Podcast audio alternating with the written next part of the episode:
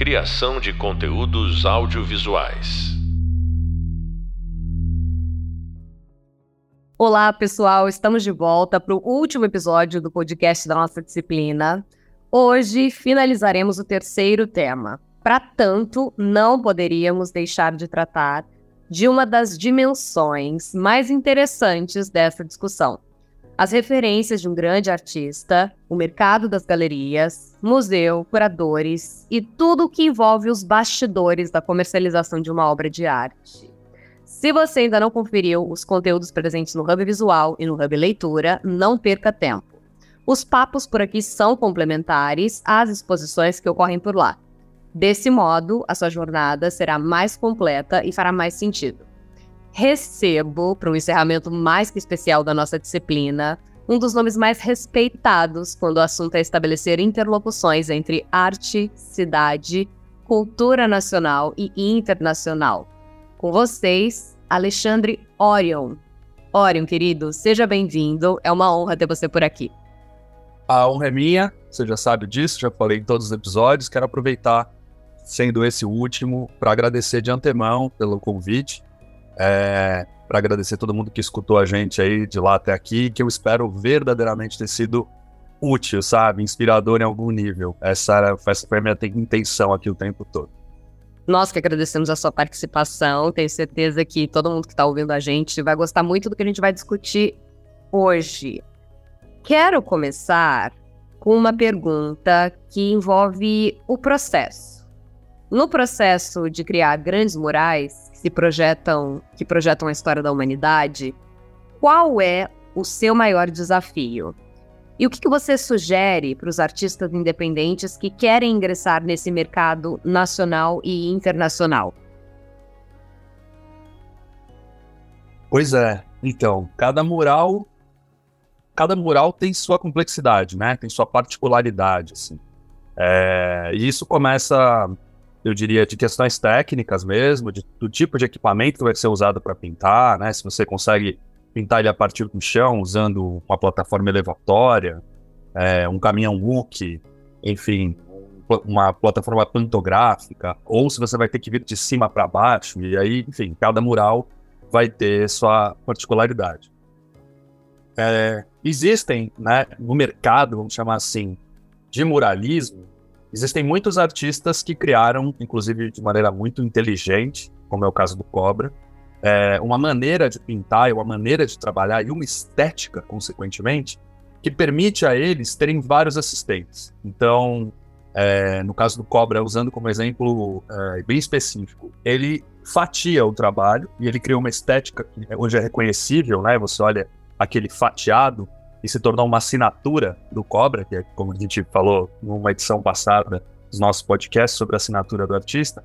O Cobra é um cara que ele conseguiu criar uma estética a partir de um recurso técnico. Porque quando você trabalha em largas escalas, né, em dimensões muito grandes, você precisa ter algum tipo de grid, você precisa ter algum tipo de referência.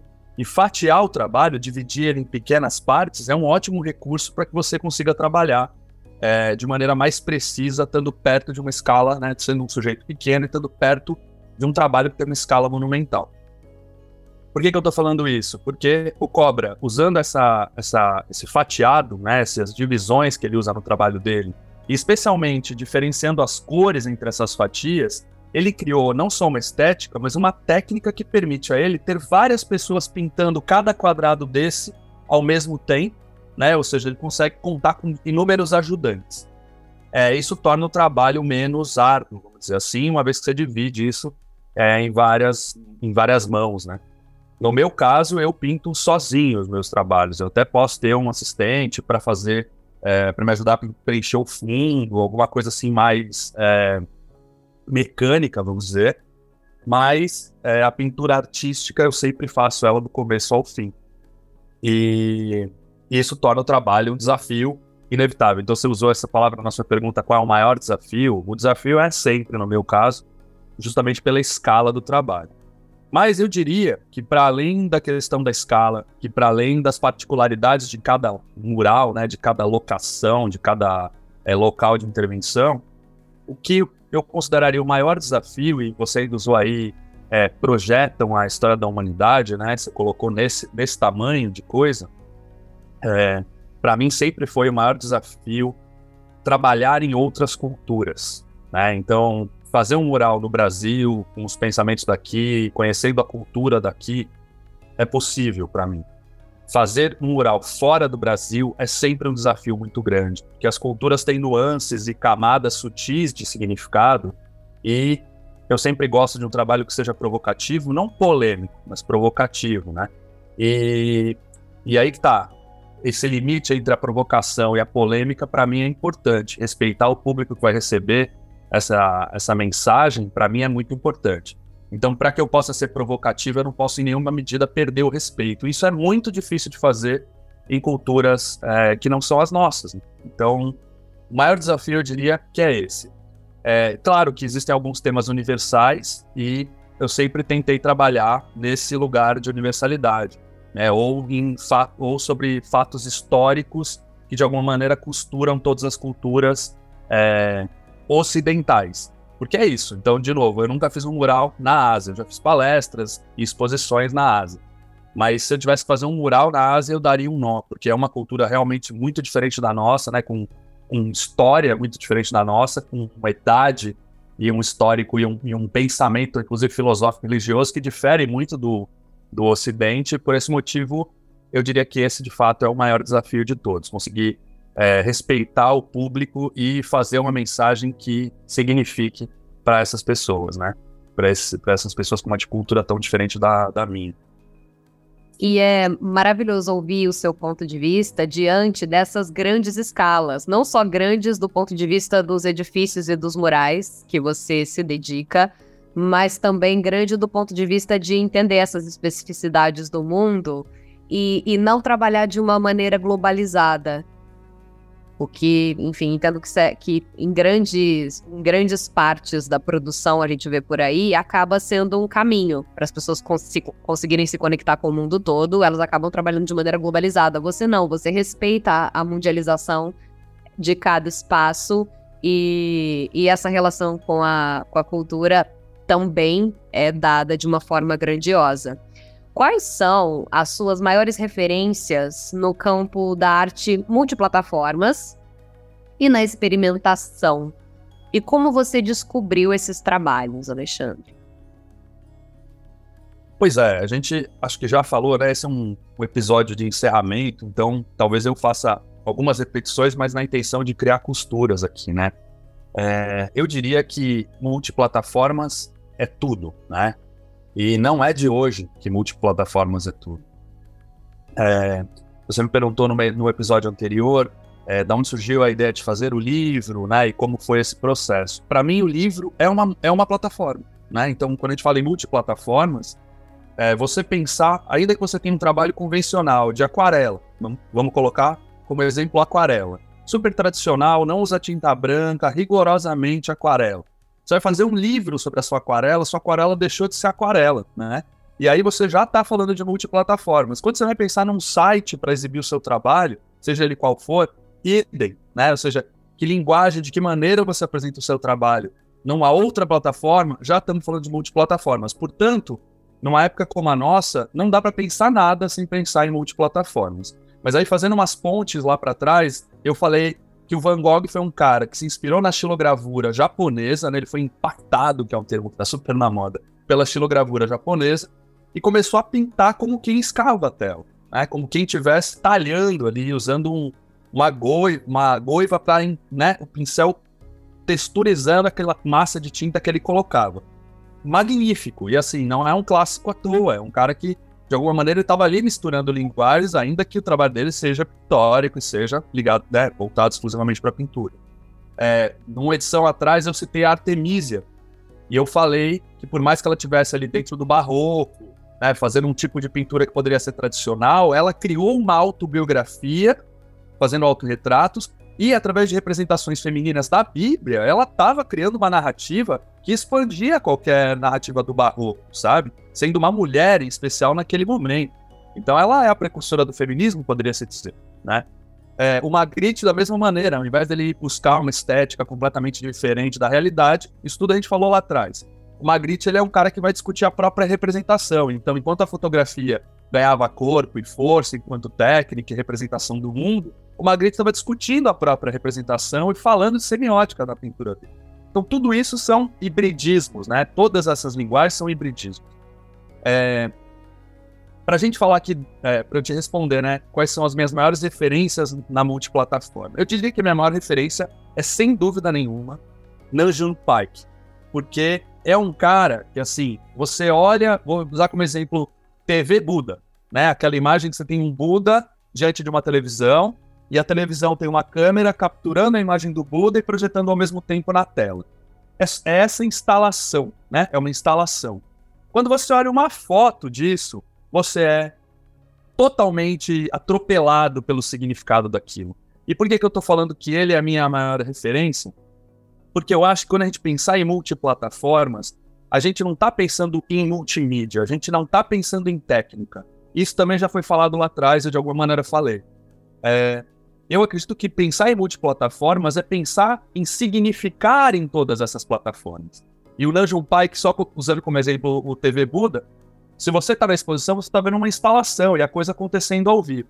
Mas quando você olha uma foto daquilo, ela te diz igualmente a potência da obra. Então não importa muito em que plataforma você vá ver aquela obra, ou de que maneira ela vai chegar até você, ela continua significando, porque a potência da obra é tamanha, né? E por mais simples que ela possa ser, ela tem uma complexidade e um aura e uma, e uma ideia de religião e de provocação tão profundas que não importa o quanto você desdobre, ela continua sendo muito potente. Mas eu diria que assim, a gente tem na contemporaneidade algumas, alguns artistas para olhar.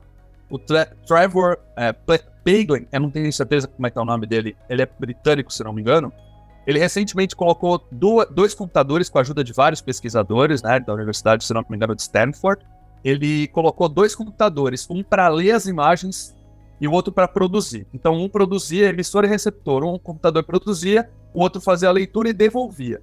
E eles foram cruzando informação com base em alguns elementos, algumas palavras-chave que o artista deu para esses computadores.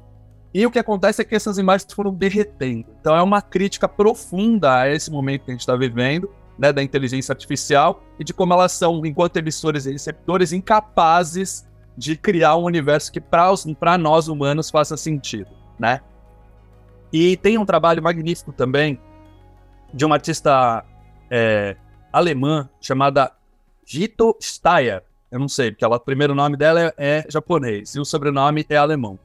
E ela é, discute muito a ideia de imagem, mas tem um trabalho especial que poderia se chamar de videoarte, né? Apesar de tudo ser vídeo hoje, é, em que ela fala de como ficar invisível.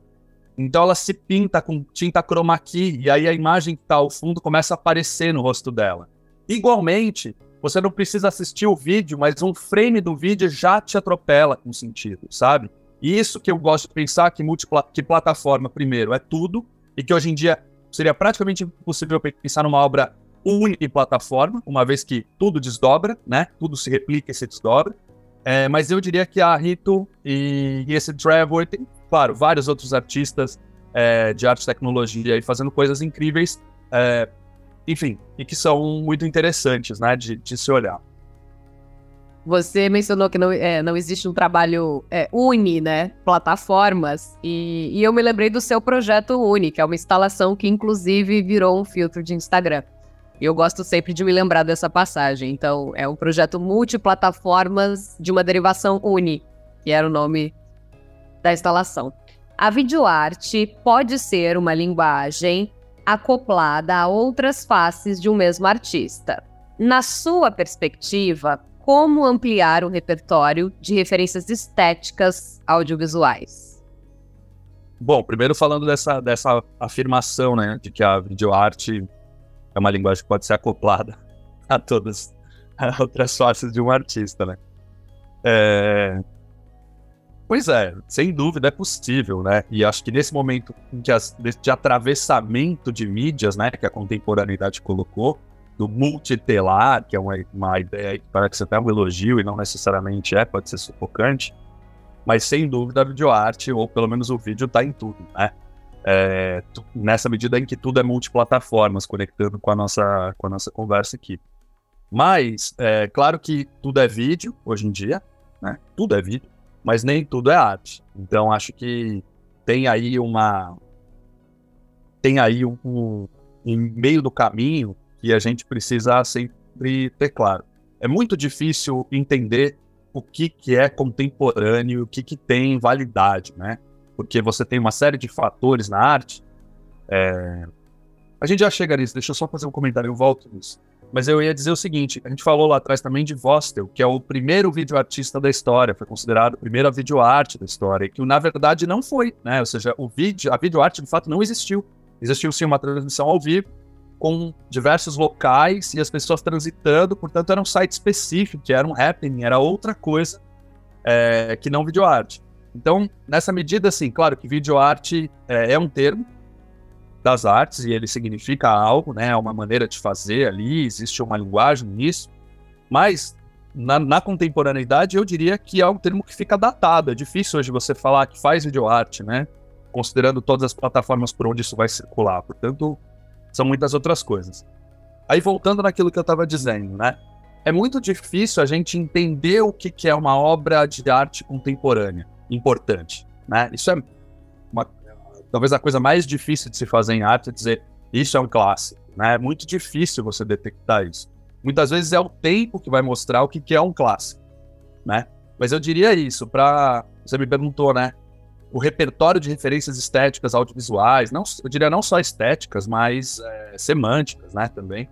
Eu diria para que as pessoas, óbvio, olhem os clássicos, né, entendam aquilo que aconteceu. Então, por exemplo, quando a gente fala de Nanjum Pike, a gente fala do Fluxus, né, e aí conecta com o Vostok, que eu citei. Então, você vai olhar para a história e o, é, o ideal é ir pesquisando essas ramificações, né, às vezes você encontra algo que te deixa fascinado.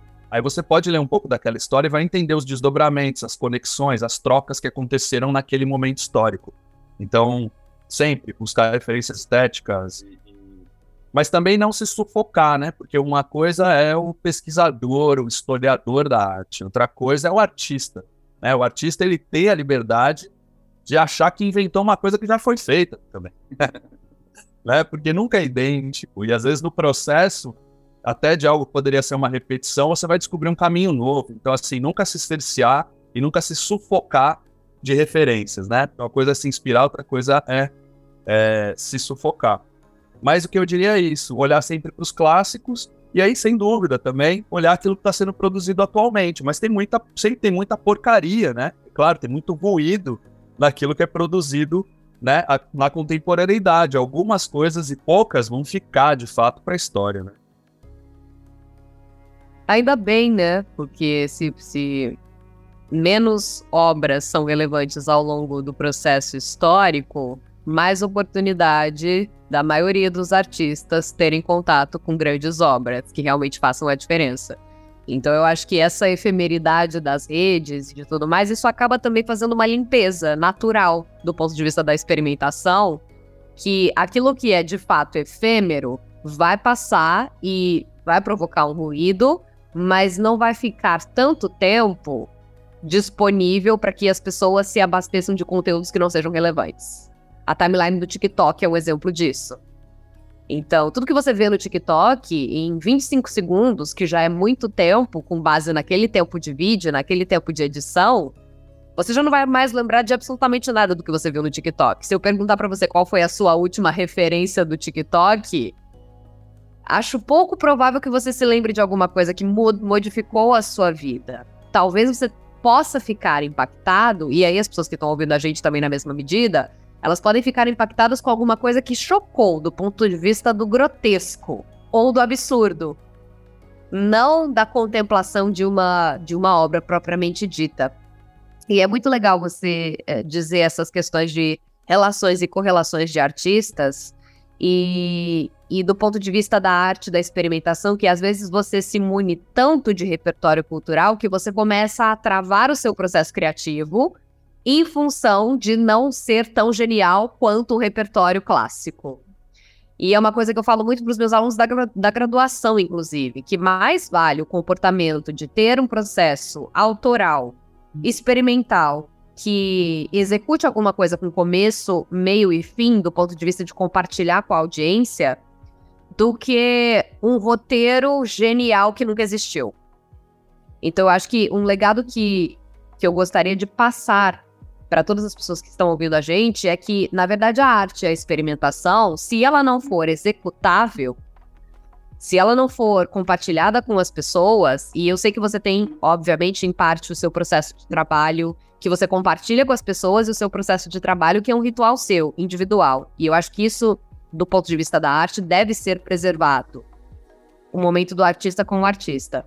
Mas experimentar é também sentir o que a audiência vai pensar do seu trabalho. É ter essa troca com o público. É, e não ficar se comparando aos grandes clássicos a ponto de ter a sua criatividade interrompida, né? Pra gente não cair no sucumbir, assim. Acho que a gente não pode nem estar tá tanto a pulsão de vida e nem tanto a pulsão de morte. Sim, e eu te diria que, no final das contas, assim, que tem sido um desafio para mim, é estar presente nessas mídias digitais e fazer essa troca se tornou algo essencial, sabe, Ana Júlia? Porque é, quando a gente olha para todos os clássicos da história da arte, o tempo de produção dessas obras era gigantesco, né? Proporcional à escala da obra, mas não necessariamente. Então, é, você esperar de alguém que faça uma pintura que possa ser comparável aos clássicos, exige dessa pessoa esse tempo. E a gente sabe que a gente, não só por conta das mídias digitais, mas por conta de tudo mais da contemporaneidade, e claro que o fluxo de informação, a velocidade do fluxo de informação impacta muito a nossa relação com o tempo, mas nós não vamos produzir uma capela Sistina, sabe? Não vai acontecer, né? Então é incomparável, é incomparável. E também nesse sentido é um pouco perverso, não dá pra gente dizer que não, porque você ficar, mesmo na relação do mural que a gente começou hoje conversando, ficar 53 dias pintando uma parede, e depois esperar que alguém dê duplo clique na fotinho minúscula daquela coisa que tem 600 metros quadrados, é esquisito, né? É uma coisa um pouco perversa. Mas aí volta o assunto das multiplataformas, e de novo, aí o mural deixa de ser um simples, uma simples pintura e passa a ser uma performance, uma vez que ela se dá em espaço público, né? E aí o registro disso, desde o time-lapse até todas as interações e os desdobramentos que isso tem no mundo real, passam a ser uma nova plataforma midiático, ou seja, um vídeo, né, e tudo mais que a gente pode desdobrar disso. Então é inevitável sim que a gente desdobre, e eu diria que é inevitável que a gente encontre uma maneira de usar essas mídias de maneira humana, né? De maneira humana, não de maneira robotizada, que a troca possa ser algo não tão superficial como um like, e sim algo de interação e de e de é, justaposição, né? De desdobramento no sentido mais bonito, que a coisa realmente se ramifique. Te incomoda? Essa pergunta não está vinculada ao nosso roteiro, mas eu gostaria muito de, de saber o que você pensa sobre isso. Te incomoda o fato de um mural seu, por exemplo, poder ser transformado numa, numa NFT? Reduzir a escala do mural numa NFT? Isso te incomoda em alguma medida? Não, não me incomoda. E se a gente pensar. Porque é uma redução de obra. Sim, sim, é isso que eu te digo. A temporalidade disso é uma coisa louca, né? Temporalidade. A lidar com o mundo real, lidar com a escala da cidade, que é algo que eu fiz a vida inteira, né, na minha obra urbana, eu lidei com a escala da cidade, sabe, Ana Júlia? Eu estava ali como operário da própria obra, fazendo algo que pudesse dialogar com a escala gigantesca da cidade. E você é. lidou também, desculpa te interromper, com a questão das galerias nacionais e internacionais. Eu queria que você discorresse um pouco sobre isso depois. Tá bom, tá bom. É... Não, pois é, então é isso é como a gente falou, a temporalidade e a escala são muito diferentes, né? Então, é, quando você falou redução, não é só redução da escala né, em centímetros quadrados, né? É uma redução, às vezes, da escala do discurso e da potência da obra, isso sim. Mas, quando a gente pensa em NFT, e a gente falou disso lá atrás também, o NFT é em si uma outra linguagem, é uma outra plataforma, é uma outra mídia que passa por outras relações é, de, de, de de comunicação mesmo, sabe? Então não dá pra gente é, tratar a NFT como só uma maneira de escoar um trabalho, né? É, ela é em si outra coisa. O que eu ia lembrar, e aí já faz até uma ponte com as galerias, é que se a gente pegar é, o artista digital com, que foi é, mais caro, né, da, da atualidade de arte digital, que é o People Crap no Instagram. Esqueci o nome dele, mas vou dar uma olhada rápida aqui. É... Mike Wilkelman. Wilkelman.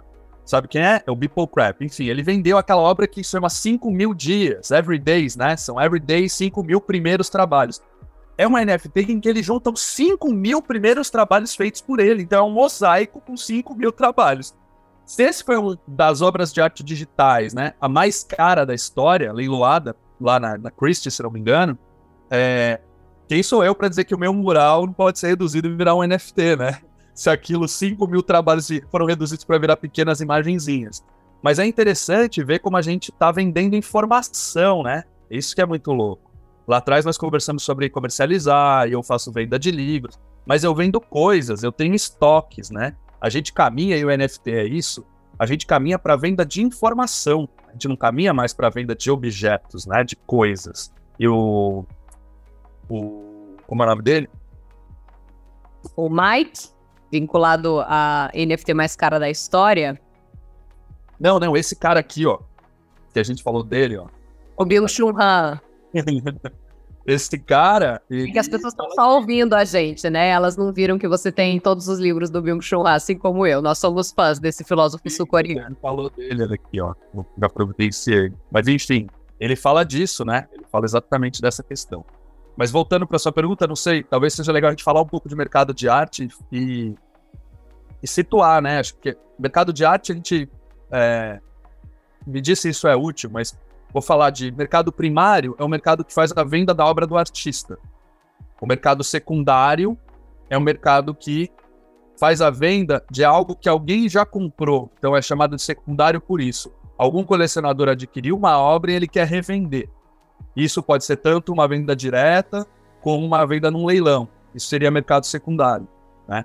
Mas o mercado com, com o qual os artistas normalmente lidam é o mercado primário, né? Que é a obra saindo do ateliê e indo para a galeria ou para casa de leilão. E aí, claro, você vai ter galerias, vai ter marchands, vai, vai ter os consultores de arte e vai ter as casas de leilão, que são quem fazem esse mercado.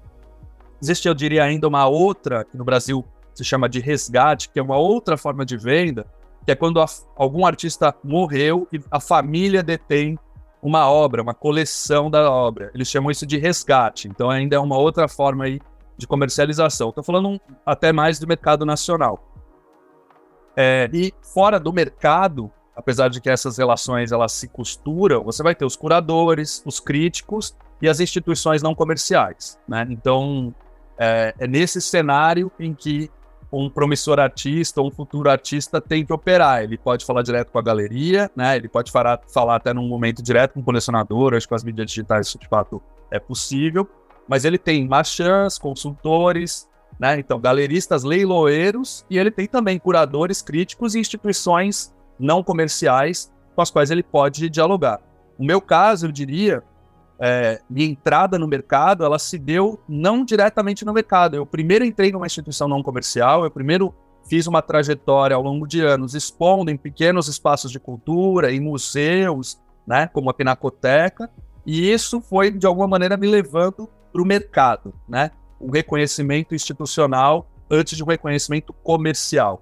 Não que eu não tivesse vendido, como a gente conversou, camisetas lá quando adolescente, né? Então, assim, a venda ela também estava numa, cer certa forma de me reconhecerem como artista. As pessoas manifestavam um gosto pelo que eu fazia e eu acabava comercializando. Mas era uma coisa fora do mercado convencional, né? É...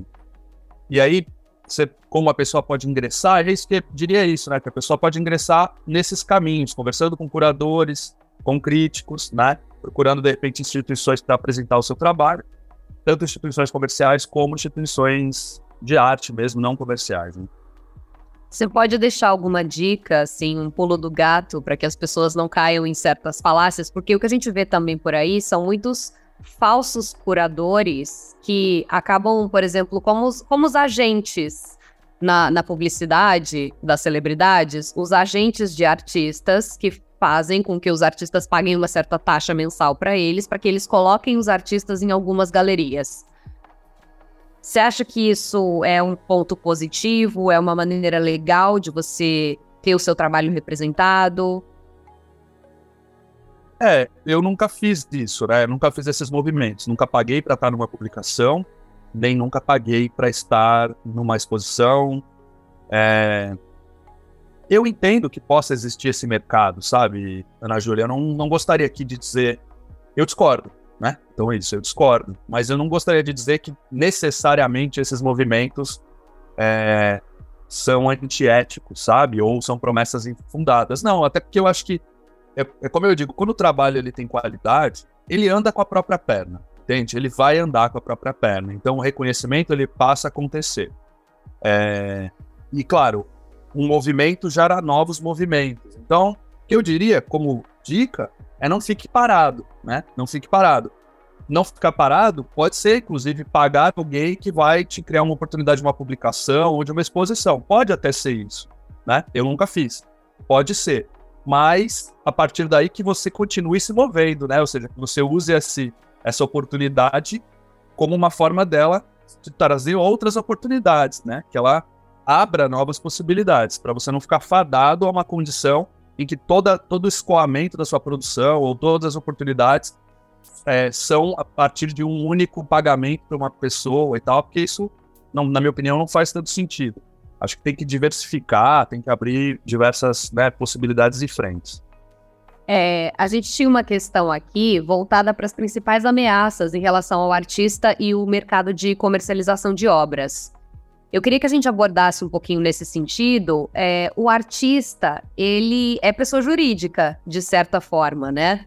Então, como tomar cuidado com esses contratos, com a comercialização? Você tem um departamento jurídico que cuida dessas questões para você, para você estar amparado e seguro quando você vai fazer uma comercialização de vendas de obras? O que, que você recomenda para as pessoas, é, para elas se protegerem também? Interessante, né? Do, do, ponto de vista fiscal, no Brasil o artista não é PJ, né? Do ponto de vista fiscal, o artista deveria ser pessoa física, né? Mas sim, o, o, artista ele, ele é uma PJ, tem que ser uma PJ em vários níveis no que diz respeito ao contrato, porque eu diria que acho que talvez um dos maiores desafios de ser artista é que cada situação é uma. E, especialmente no meu caso, que de fato, é, não, não que eu seja um artista experimental no sentido do experimentalismo, né, que é uma corrente artística, mas no sentido de que realmente eu estou sempre aberto para experimentar e os convites que mais me instigam são justamente aqueles é, desafiadores, eu cada vez lido com uma, com uma questão diferente, sabe, Então, é, não é não é tranquilo, não vai ter um contrato padrão para responder todo mundo, nunca. Então, sim, eu tenho um jurídico que me ampara. Então, sim, eu diria que é, é importante ler tudo, sem dúvida nenhuma, e ter muita cautela, porque existe uma fé, sem dúvida existe uma fé, é, mas existe também ignorância, sabe? Muitas vezes. As pessoas não estão tão preparadas para lidar, muitas vezes, com a arte, com os trâmites todos. Eu participei uma vez de uma exposição em Paris e me pediram para assinar uma procuração que autorizava a pessoa a transportar as obras para Paris, né?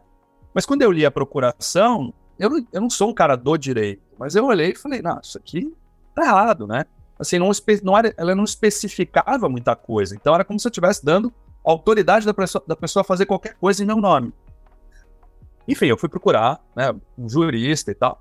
E a pessoa me disse, essa procuração não tem nem validade legal, porque ela não tinha data, finalidade, ou seja, a procuração ela tem que ter informações específicas. E nessas você vê que não era nem má fé, era pura ignorância, né? Mas o curioso é que na... isso tensionou minha relação com a produção, porque era uma coletiva, e a produtora disse: todos os outros artistas já assinaram. Então, assim, só eu não tinha assinado, portanto, eu era o chato da turma. Mas a coisa estava errada do começo ao fim, né? É, então, sim, acho que muito importante que se tenha cautela. E, mas assim, é, você falou, né, qual dessa relação artista e mercado de arte. Eu acho que assim, a pior ameaça que pode ter é você não vender. então, porque o artista precisa viver, o artista também tem boleto, então a pior ameaça que pode existir é não, não conseguir comercializar. Por isso, encontrar maneiras de escoar o trabalho é fundamental, especialmente porque eu digo, artista como eu, estou com 24 anos de carreira. O que eu tenho que fazer de manuseio e conservação das minhas próprias obras é uma loucura, sabe? Então, assim, é uma operação né, gigantesca caríssima, complexa, é, que você não pensa quando, quando cria. Por isso, escoar a produção é fundamental, né? Imagina se eu estivesse guardando tudo que eu já produzi. Nossa senhora, precisava ter um império.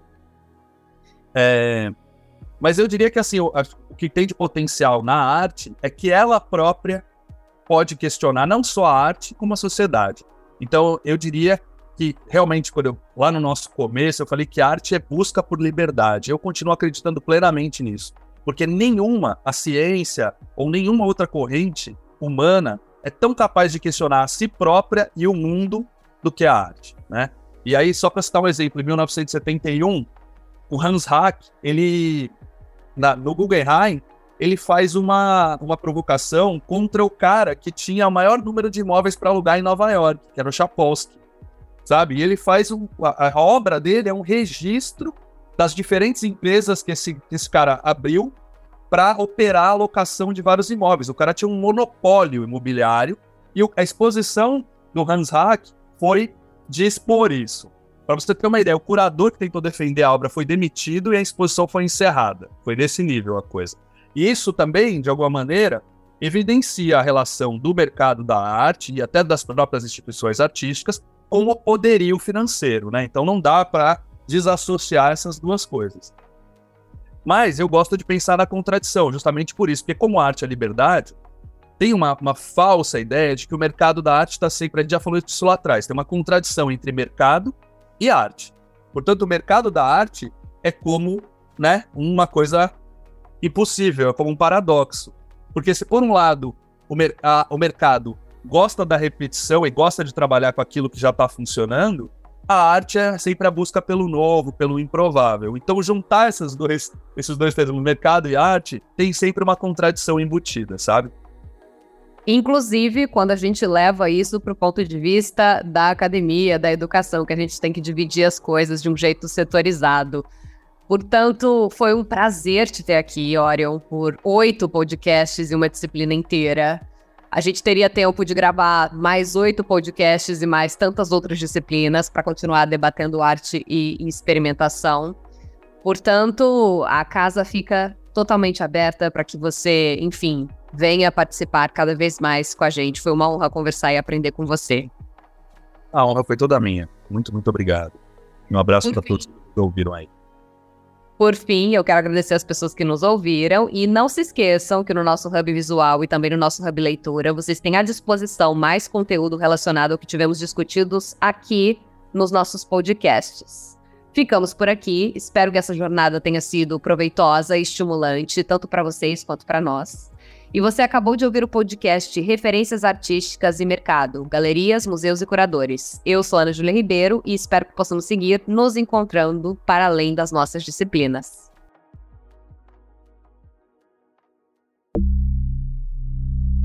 Criação de conteúdos audiovisuais.